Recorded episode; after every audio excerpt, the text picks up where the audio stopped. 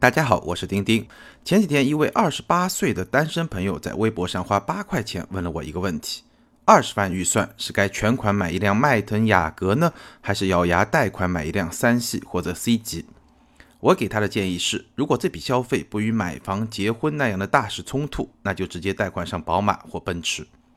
理由有这么四条：第一，从他的描述看，职业发展前景比较乐观，只要投入更多时间和精力，就能有更多回报。第二，他是跑业务的，在中国，汽车的社会符号意义很强，一辆宝马、奔驰帮他多谈几个单，那也很正常。第三，一辆好车能提升他的自我认知，让他更积极的面对工作，这就非常值。最后，一辆车开五到六年很正常，以他的发展轨迹，全款买奔驰、宝马也就是晚一两年的事儿。总结一下，对于一个事业处于上升期的年轻人而言，利用贷款适度超前购车没什么不好。